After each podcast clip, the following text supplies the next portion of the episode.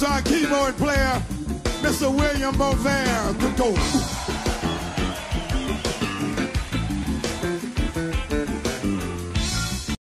Big round of applause to our guitar player, Mr. Bruno Tatalia.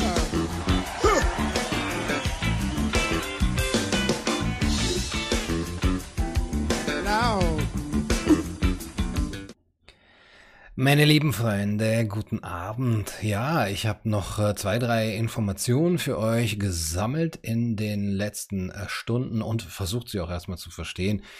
Ihr habt es mitbekommen, dass CDC, also die Centers for Disease Control and Prevention, also die amerikanische Seuchenschutzbehörde, sozusagen das RKI der USA, haben dargelegt, dass ähm, statt 161.000 nur 9.600 Amerikaner tatsächlich ausschließlich an Covid-19 gestorben seien. Also nur 6% der bislang an Covid-Toten gezählten sind tatsächlich soweit bekannt, nur an Covid-19 gestorben. Alle anderen statistisch erfassten Covid-19-Toten haben verschiedene andere schwere Krankheiten gehabt, an denen sie gestorben seien oder zumindest mitgestorben sei, seien. Also Komorbiditäten 2,6 im Durchschnitt, 2,6 Erkrankungen pro Person. Ähm, das deckt sich äh, in etwa mit früher bekannt gewordenen Zahlen aus dem Hamburger UKE, wo ja auch die Obduktionen etwas systematischer gemacht wurden von Corona-Toten, wo es ja auch bisweilen äh, bislang noch gewisse Hemmungen gibt, diese ähm, Toten auch wirklich zu obduzieren. Das heißt also, bei 6% der Todesfälle war Covid-19, soweit man weiß, die einzige Ursache des Todes, also die einzige, die da eben erwähnt ist. Ähm, von diesen, die nur durch Covid-19 gestorben sind, waren über 60 Prozent oder ungefähr 60 Prozent waren über 75 Jahre alt. 80 Prozent waren 65 Jahre und älter. Und äh, das heißt, es gab ungefähr 2000 reine Covid-Todesfälle, also nur an Covid-19 Verstorbene bei Erwachsenen im erwerbsfähigen Alter und Kindern im Schulalter. 2000 von den 161.000 in den USA. Das heißt, ähm, ja, die Todesfälle, bei denen zusätzlich zu Covid-19 eben weitere Bedingungen oder Ursachen ähm, vorliegen, eben 2,6 im Durchschnitt, äh, wären zum Beispiel Grippe, Lungenentzündung, Bluthochdruckkrankheiten, Herzkrankheiten, Herzstillstand, Herzversagen, Diabetes, Alzheimer, Nierenversagen und so weiter.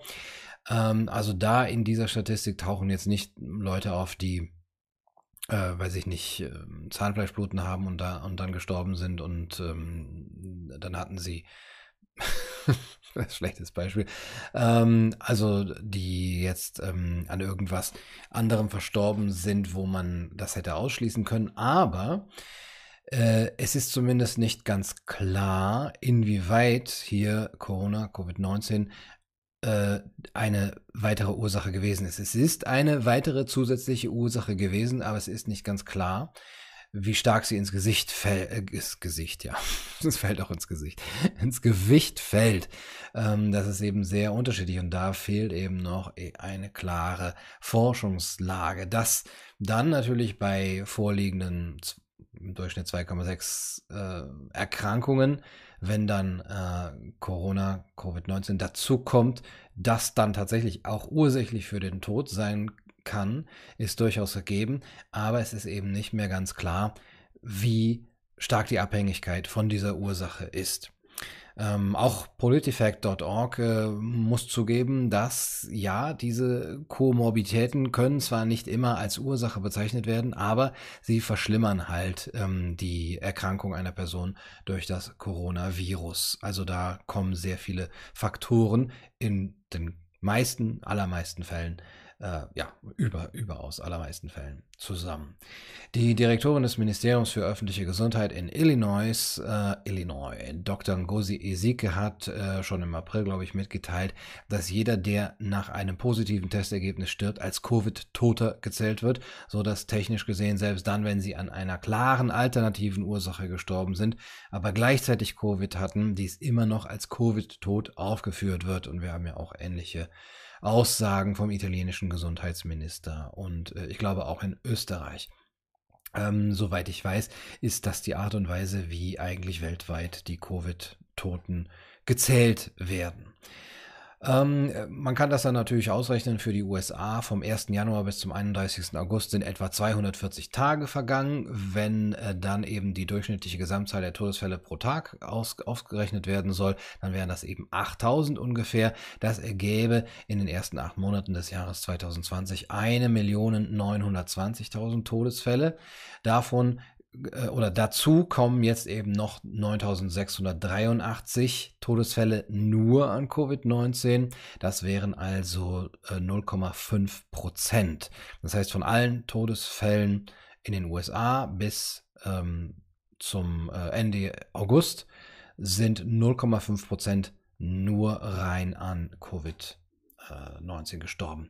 Für Deutschland würden diese Zahlen bedeuten, wenn man das, äh, wenn man da die gleichen ähm, Verhältnisse übernehmen wollen würde, von den 9300 bisher an Corona äh, gestorben, beziehungsweise als Corona-Toten gezählten, blieben 558 übrig, die rein ursächlich an Corona gestorben sind. Das wären dann hier 0,9 Prozent der bislang in diesem Jahr gestorbenen Menschen. Ja, also wie gesagt, das hat ähm, Corona trägt natürlich dazu bei, dass äh, äh, Leute sterben, wenn sie äh, stark vorerkrankt sind. Das verbessert es zumindest nicht. Ja, so viel kann man sagen. Aber man muss natürlich auch sagen, dass durch diese ja, Relativierung die Zahl nicht mehr ganz so erschreckend erscheint. Wenn man es vielleicht anders angegangen hätte von Anfang an, wenn man gesagt hätte, wir zählen erstmal nur die als äh, Corona-Tote, die wirklich eindeutig ausschließlich an Corona gestorben sind. Und bei den anderen, die tun wir vielleicht in eine Grauzone, wo wir es noch nicht ganz so stark wissen.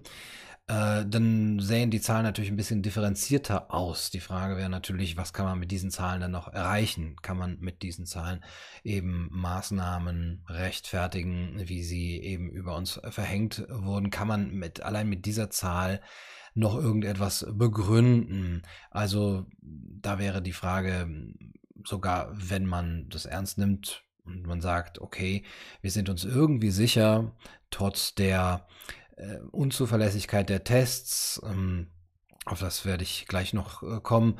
Und ähm, trotz dieser etwas seltsamen Zählung sind wir uns sicher, dass es eben, äh, dass das Virus ganz stark dazu beiträgt, dass eben vor allem Vorerkrankte äh, sterben, dann sollten wir auch die Zahl nicht so differenziert sagen und nicht so vermitteln, sondern wir sollten eben von einer sehr, sehr hohen Zahl ausgehen, damit wir überhaupt, ja, ich will nicht sagen die Panik, aber doch ein, eine gewisse äh, Aufmerksamkeit auf uns ziehen und das eben rechtfertigen können. Ja, nur so viel als Hintergrund, soweit ich das so verstanden habe, wie sich das Ganze verhält. Aber, wie gesagt, ich bin ein Laie und äh, habe da eigentlich mir das nur mal kurz durchgelesen. und äh, ihr seid natürlich herzlich eingeladen, äh, mich da auch weiterhin zu belehren und zu sagen, inwieweit das jetzt, inwieweit meine Lesart da auch wirklich dem wissenschaftlichen Standard entspricht.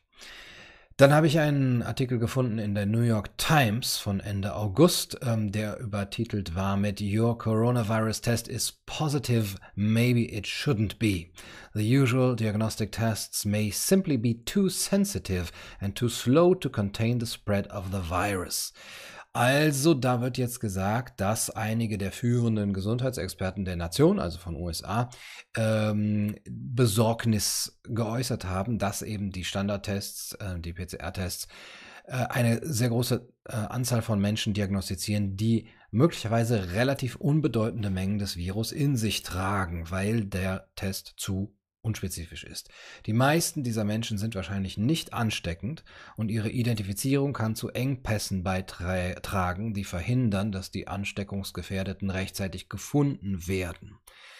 Also da der Test eigentlich nur Ja oder Nein sagt, muss er sehr viele Leute auf äh, positiv testen, die aber nicht mehr oder nicht überhaupt nicht ansteckend sind, weil die Viruslast zu gering ist.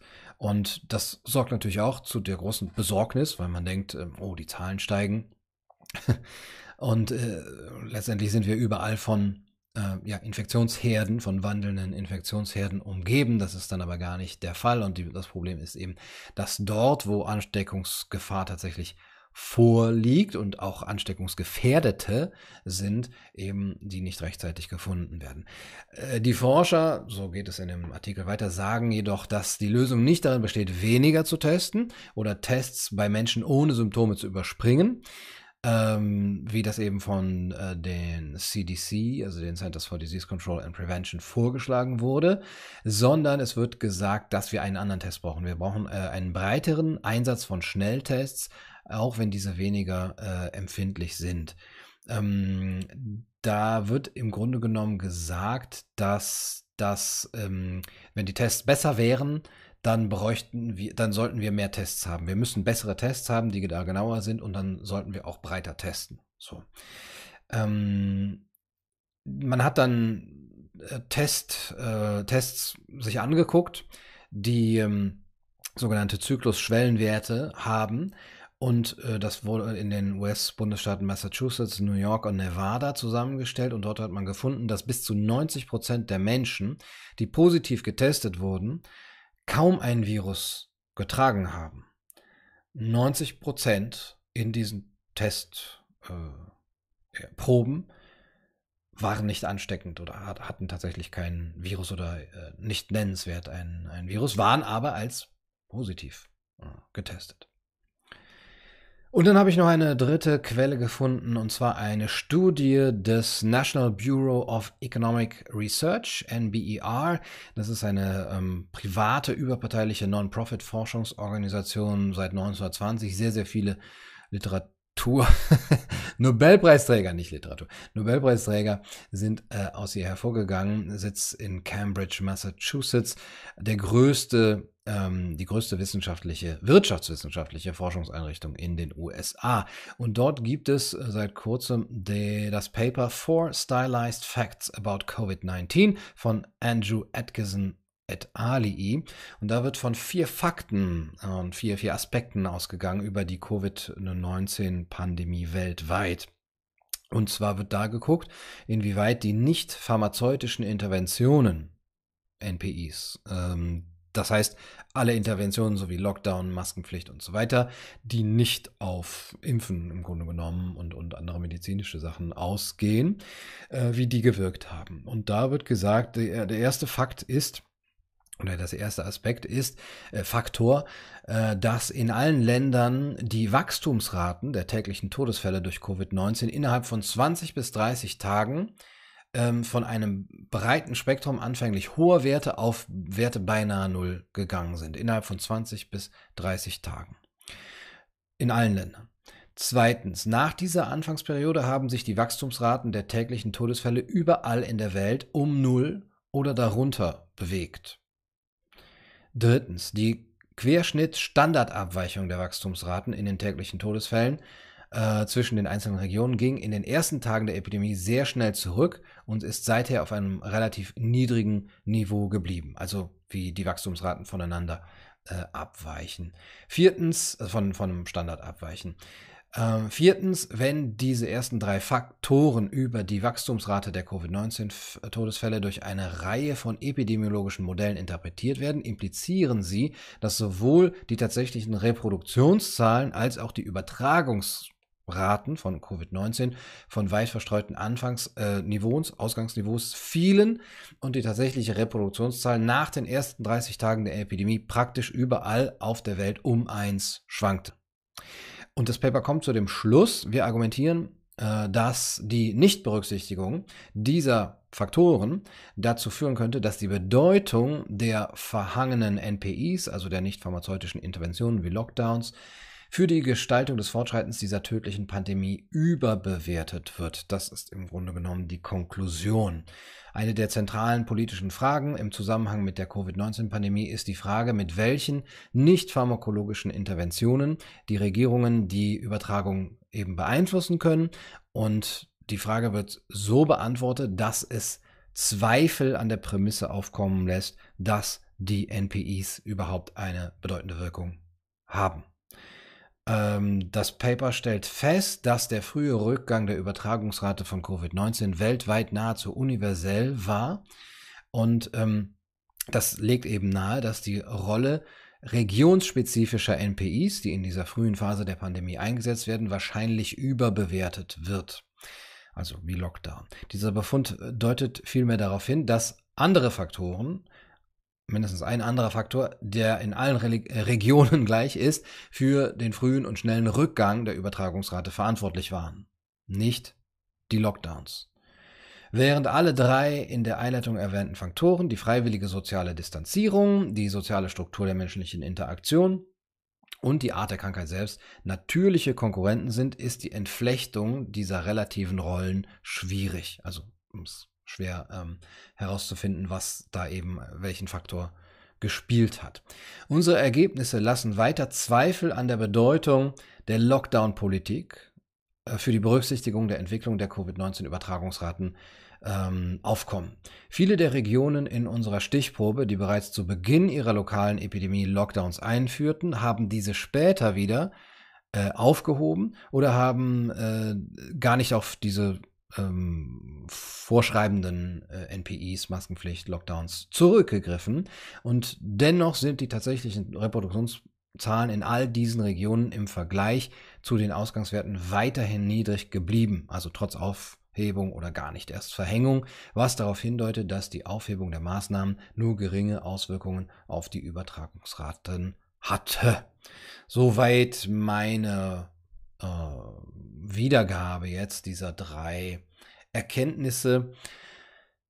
Äh, ich selber lese daraus, dass ähm, das Ganze eben doch zweifelhaft ist, was die Verhältnismäßigkeit der Maßnahmen dann angeht, wenn man eben erstmal von jetzt merkt, dass äh, offensichtlich die Effektivität der Maßnahmen nicht da ist, dass eben der Test sehr fehleranfällig ist, der Test an sich und eben, dass da übergetestet wurde, beziehungsweise dass die hohen, hohen Fallzahlen, auf die wir alle gucken, eben zu einer Überbewertung führen und dass man dann eben hinterher feststellen muss, von diesen Zahlen sind längst nicht alle tatsächlich allein ursächlich an äh, Covid-19 gestorben.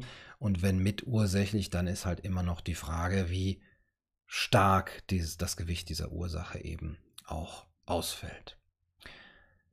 Das war's für heute auf Kaiser TV einfach mal nur ein kleines informatives Video. Ich hoffe, ich habe das alles äh, hier als Laie wissenschaftlich einigermaßen korrekt wiedergegeben und zuverlässig, wie ihr mich kennt. Ähm, die Links findet ihr natürlich in der Beschreibung und ich freue mich auf eure Kommentare, falls ihr irgendwas anzumerken habt, äh, auf der Sachebene am besten, was meine Lesart dieser ähm, Erkenntnisse eben angeht. Einen wunderschönen Abend. Bis zum nächsten Mal. Macht's gut.